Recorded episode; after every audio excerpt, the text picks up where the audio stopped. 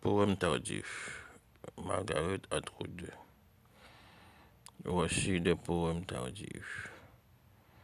La plupart des poèmes arrivent tard, bien sûr trop tard, comme une lettre envoyée par un marin qui arrive après qu'il s'est noyé. Trop tard pour être utile de telles lettres. Il en va de même pour les poèmes tardifs. Ils arrivent comme apportés par l'eau. Quoi qu'il en soit, c'est déjà fait. La bataille, le jour ensoleillé et joyeux, la chute dans la luxure au clair de lune, les mots d'adieu, le poème s'échoue sur le rivage comme une épave, ou en retard, comme en retard pour le dîner. On a presque tout mangé. Des mots comme détresse et défaite, comme s'attarder et s'éterniser.